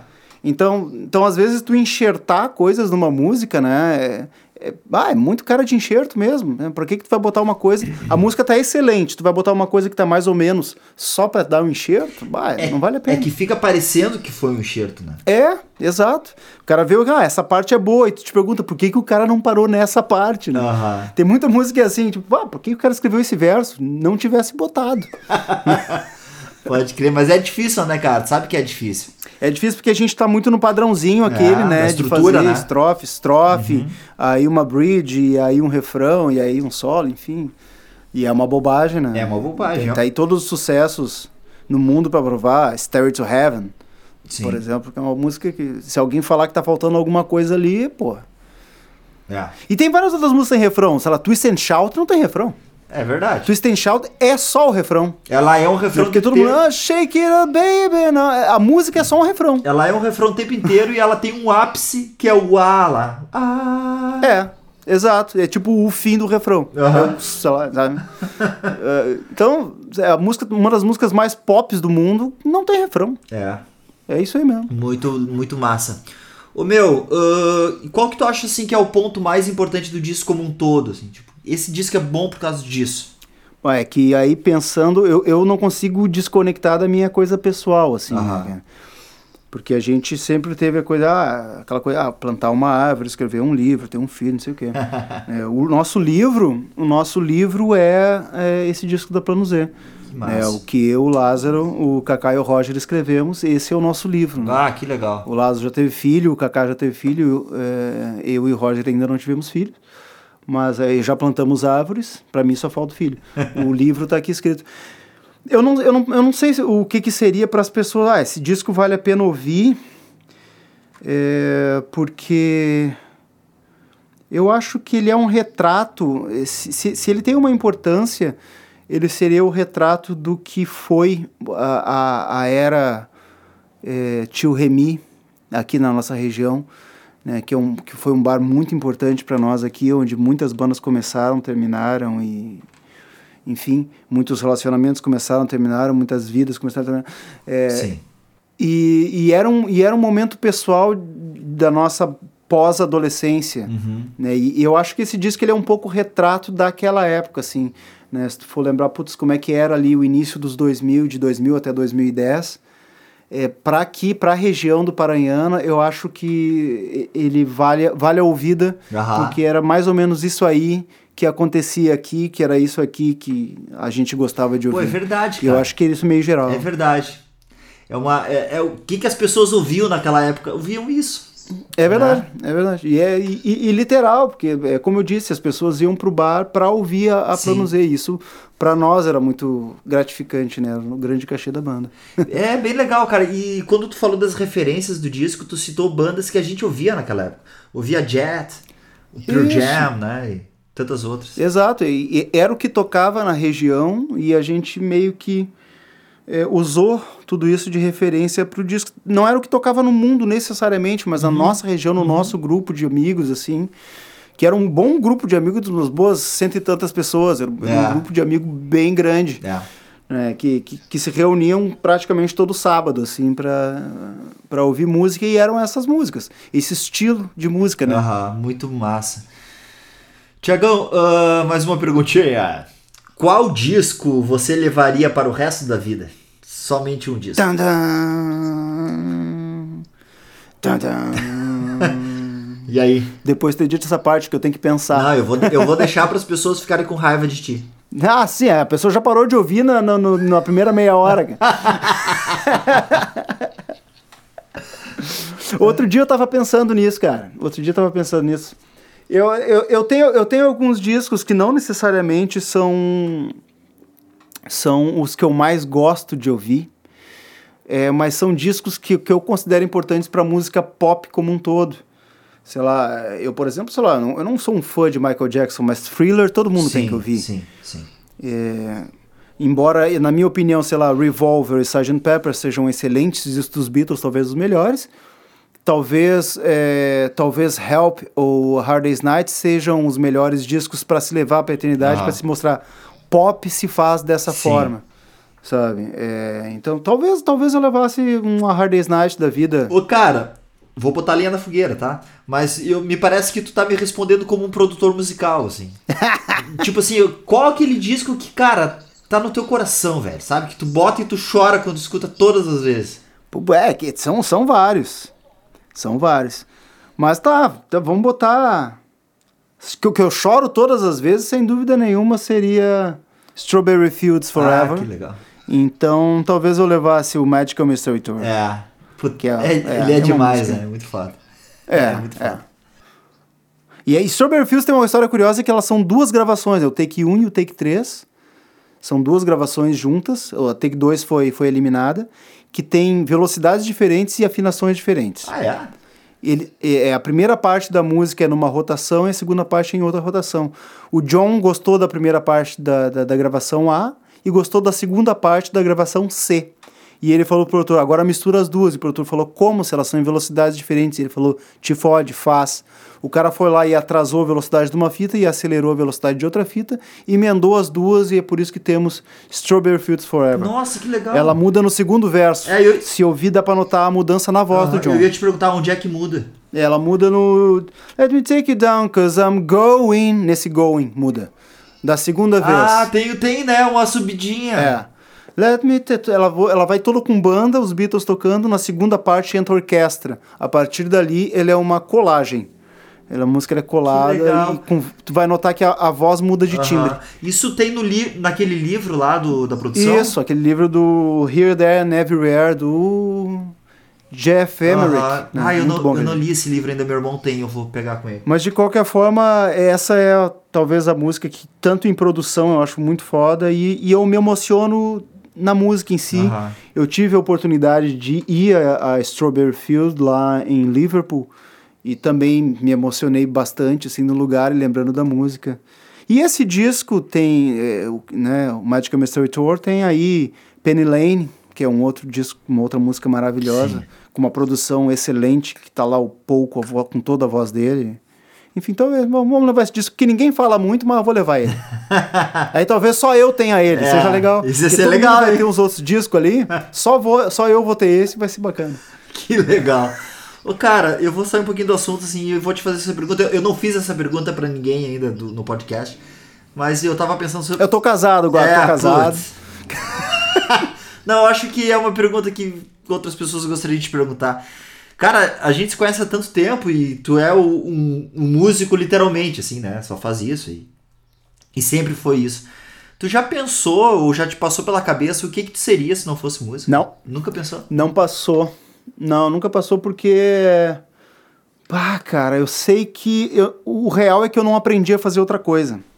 É, às vezes as pessoas me, me, me falam, me vendo tocar, principalmente me vendo produzir, ah, eu pego a coisa e faço um pouco rápido. Eu, eu não toco bem o instrumento, mas eu resolvo ali o problema, sabe? Eu não sou um músico, eu não estudei muito música. Eu vou um pouco intuitivamente e algumas pessoas ficam, puxa, como é que tu consegue fazer isso? Eu, cara, eu sempre respondo, velho, eu não consigo colocar um tijolo em cima do outro de forma reta. Eu não consigo erguer uma parede que vai ficar bonito. Eu não consigo pegar um papel e botar uma linha, um traço reto. Eu não consigo fazer isso, eu sou péssimo. Eu não sei dirigir direito, eu não sei cozinhar direito. Sabe, eu sou péssimo com números. Eu fiz um pouco de faculdade, não cheguei a concluir, mas eu fiz faculdade de administração. Eu era péssimo com números. Nossa, eu não imagino. não sei somar, entende? Eu sou horrível, sabe? Eu sou muito punk para fazer uma faculdade de letras, porque eu acho que não tem que ter métrica, eu acho que não tem que ter nada. né? Foda-se a poesia. Sim, sim. E, en- enfim, e eu lembro que eu, quando eu tava naquela fase de procurar emprego, eu procurei emprego em supermercado para atender em caixa e tal, aquela coisa toda. É, mas eu cheguei lá e eu tinha muita dificuldade de interagir com as pessoas, eu não tive coragem de falar para a pessoa que eu queria um emprego. Aham. eu, eu não tive essa coragem, assim, então eu acabei não fazendo. E aí o Paulo Gordo me cedeu um emprego um dia lá no estúdio dele para atender. Trabalhei uma semana ali em Sapiranga. Ah. E aí, sei lá. E nesse meio tempo aí, isso eu era jovem, Sim. tinha 15, 16 anos, sei lá. É, aí eu comecei a fazer pequenas produções para amigos e tal. E a coisa começou a render a partir disso, entende? Então, é, tem essa. Como é que chama aquela coisa que a gente tem mesmo? Né? Por ser homem branco. Como é que é? Esqueci o nome. Privilégios? Privilégio, isso aí. Isso. Eu tenho esse privilégio. Mas o que acontece? É, meu pai é músico é, e ele me ensinou esse ofício. Só que ele sempre falava: Cara, tu quer ser músico? Beleza, eu vou arrumar uma banda pra ti. Porque eu não vou pagar nada pra ti. Aham sabe? Eu não vou pagar a tua vida. Tu quer ser músico, beleza. E aí, com 15 anos, meu pai me botou a tocar numa banda de baile. Sim. Tocava 5 horas de baile, mais 10 horas de viagem de ônibus. Meu pai me botou, aos 15 anos eu estava tocando numa banda de baile, viajava por todo o Rio Grande do Sul, é, passando sufoco nos bailes, nos ônibus, enfim. É, e eu agradeço esse, essa, essa situação né, de ter eu, ali eu aprendi o ofício da coisa ali eu aprendi que tipo a música não é se eu ficar bêbado hoje eu não vou conseguir fazer o show de amanhã então é melhor eu ficar bêbado amanhã Sim. tu tinha Sim. que começar a dosar uh, os momentos e perceber que a música é um trabalho e levar ele a sério e se eu quiser se eu quiser ser reconhecido eu vou ter que fazer bem o que eu faço se eu quiser receber uma promoção dentro da fábrica de calçado eu vou ter que fazer bem o calçado Sim. É, e se eu quiser ser promovido dentro da música, eu vou ter que fazer bem o meu trabalho aqui dentro da música. Então, desde os 15 anos, eu trabalho com música. Né? Não é que eu tinha uma banda e tal coisa. Não, eu trabalho com música desde os 15 anos, com cachê, com remuneração, né? enfim. É, é uma, é, é uma vida inteira fazendo isso, né, cara? Exato. Então, eu, talvez não tenha dado tempo de eu pensar no que, que eu faria, né?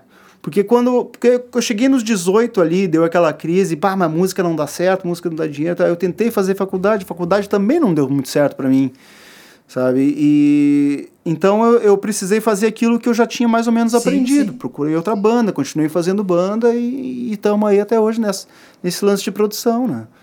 Esse, esse aqui é o barato. Muito bom, cara. Muito bom. Então tá, Tiagão. Duas últimas perguntas, meu velho. Azar. Uh, cara, o que, que o, o álbum Plano Z, da banda Plano Z, representa para ti? Para mim, ele é a, a, a, minha obra pessoal. É, eu tenho é o teu, como teu uma, livro. Como, é, ele é para mim a, a, minha obra. É, como eu disse, ele é datado, ele é uma, uma, fotografia, uma fotografia de quem eu era e não de quem eu sou hoje. Porém, ela é uma fotografia e eu guardo ela é, num quadro, né? É uma, uma ótima lembrança. Para mim, é isso. As letras que estão ali são, são as coisas que eu queria dizer, Aham. são as coisas que eu pensava, sabe? Então, o que ele representa para mim é isso. Ele é o meu, a, a, minha obra. Né? Eu já toquei hoje, por exemplo, eu sou guitarrista é, junto com o James da Tequila Baby. É, gravo com eles, assim como eu já gravei todos, é, né? já gravei com vários artistas por aí. Mas o que eu tenho de obra pessoal que eu fiz até hoje é o, é o disco da Plano Z, sem dúvida. Que massa, meu. E, Tiagão, e quais são os planos aí agora pro. Quais são os planos Z pro futuro? Plano Z. Plano Z pro futuro. Futuro, futuro é sobreviver à pandemia. É, bom, bom, justo. É. Justo. no, so, sobrevivendo à pandemia, sobreviver à política mundial sobrevivendo na política mundial. É, faremos arte, né? né? Faremos para eles poesia. Meus planos para o futuro é fazer para eles poesia. Eu continuei, continuarei fazendo minhas músicas, minhas produções, o que eu gosto de fazer. Eu tenho engatilhado aqui, né, é, um, dia 4 agora o lançamento de uma, uma um single uhum. novo com o Jeff cantando e o Dado Villa na guitarra. É, estamos, acabei de voltar agora de uma gravação da Tequila Baby, onde a gente estava gravando mais um, um, um, EP deles. Por enquanto são duas músicas, eu não sei se vai sair mais que isso, que talvez saia mais. Legal.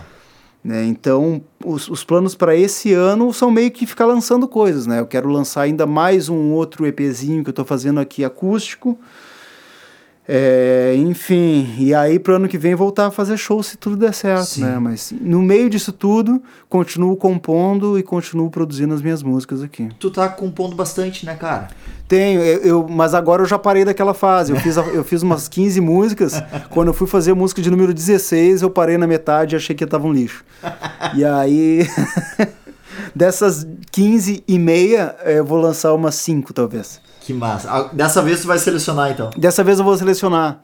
Dessa vez vai, elas têm que ter algum, alguma lógica. Eu tenho um monte de música velha, encalhada, aqui, que eu queria lançar. São músicas muito bonitas, mas também são músicas que dizem coisas que eu já não sinto, e aí eu fico naquela dúvida de lançar. Eu prefiro sempre lançar uma música que fala o que eu tô sentindo agora, claro, sabe? Claro.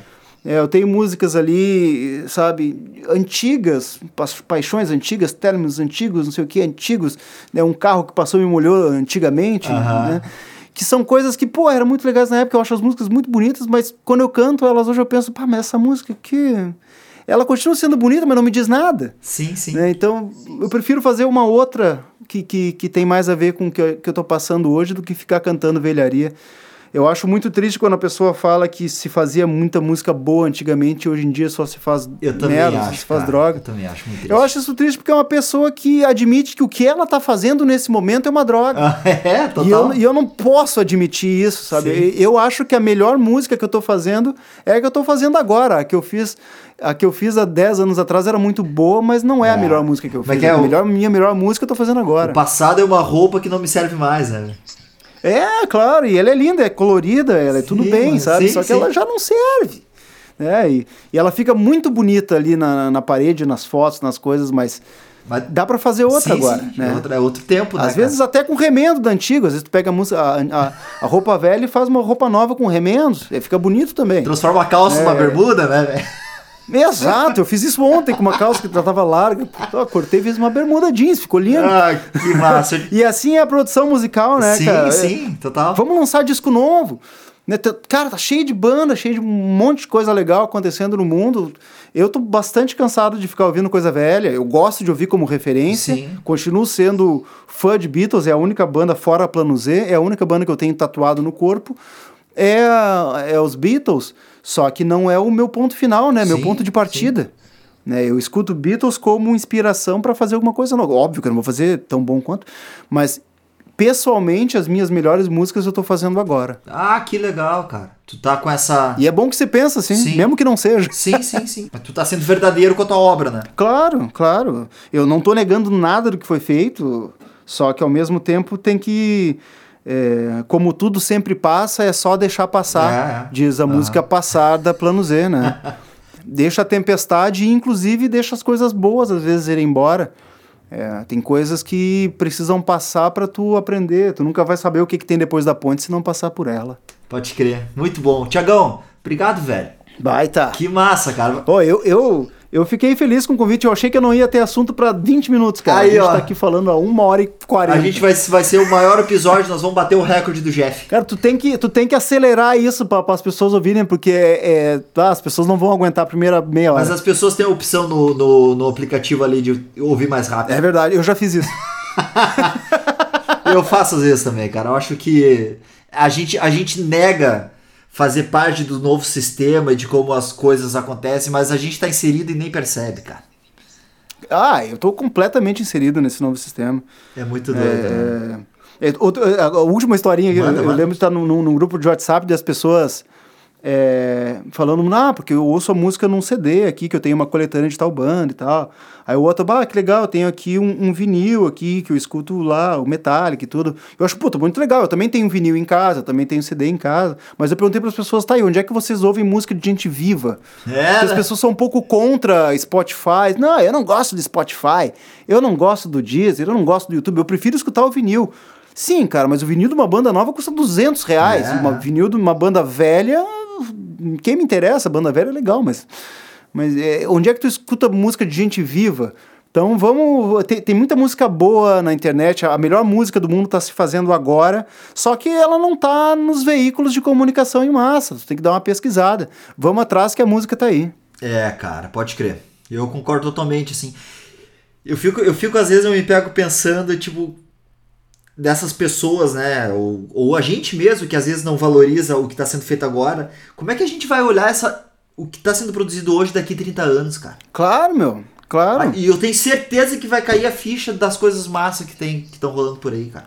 Mas sem dúvida nenhuma, a gente nega muita coisa e a culpa de, de, a culpa dos jovens não irem tanto a pubs e tal e ver as bandas cover tocar é, é sempre, cara, a gente vai lá pro bar e ainda fica tocando Born to Be é, Wild. Claro. Eu gosto de Born to Be Wild, só que a pessoa de 15 anos não é sim, obrigada a gostar sim. de Born to Be Wild. Pessoa, é, né? As pessoas querem. Tinha uma discussão outro dia que, ah, os jovens agora estão descobrindo o livro 1984. Cara, em algum momento da vida tu tem que descobrir. Sim. Né? Ninguém começa a vida sabendo o que é as coisas. Tu tem que começar com Paulo Coelho, Harry Potter, sei lá quem. Sim. Tem que começar com alguém. As novas gerações começam aí, com Restart, com, com, com Fresno, seja lá com o que for. Sim, sim. Para depois ir se aprofundar nas coisas. Então, daqui a 30 anos, o que vai sobrar, tomara, sejam as bandas que hoje a gente acha ruim. As bandas que, que refletem o que, que a gente está vivendo, né, cara? E é, e é assim, claro, a gente sabe que é assim, né? Claro, música é sempre um reflexo da sua época. Sim, sim. E historicamente isso é super genial. Total. Não é ruim, não. que legal. Meu, obrigado. Demais, pô, eu agradeço, fiquei felizão com o convite, nervoso, na verdade. Ah, para! Mas... então tá. Ah, demais, é nóis. Então tá, esse foi mais um episódio do podcast Obra Musical. Dicas, sugestões e comentários nas minhas redes sociais: Chico Paz Músico no Instagram, Chico Paz no Facebook e Chico Paz no Twitter. Valeu e até a próxima!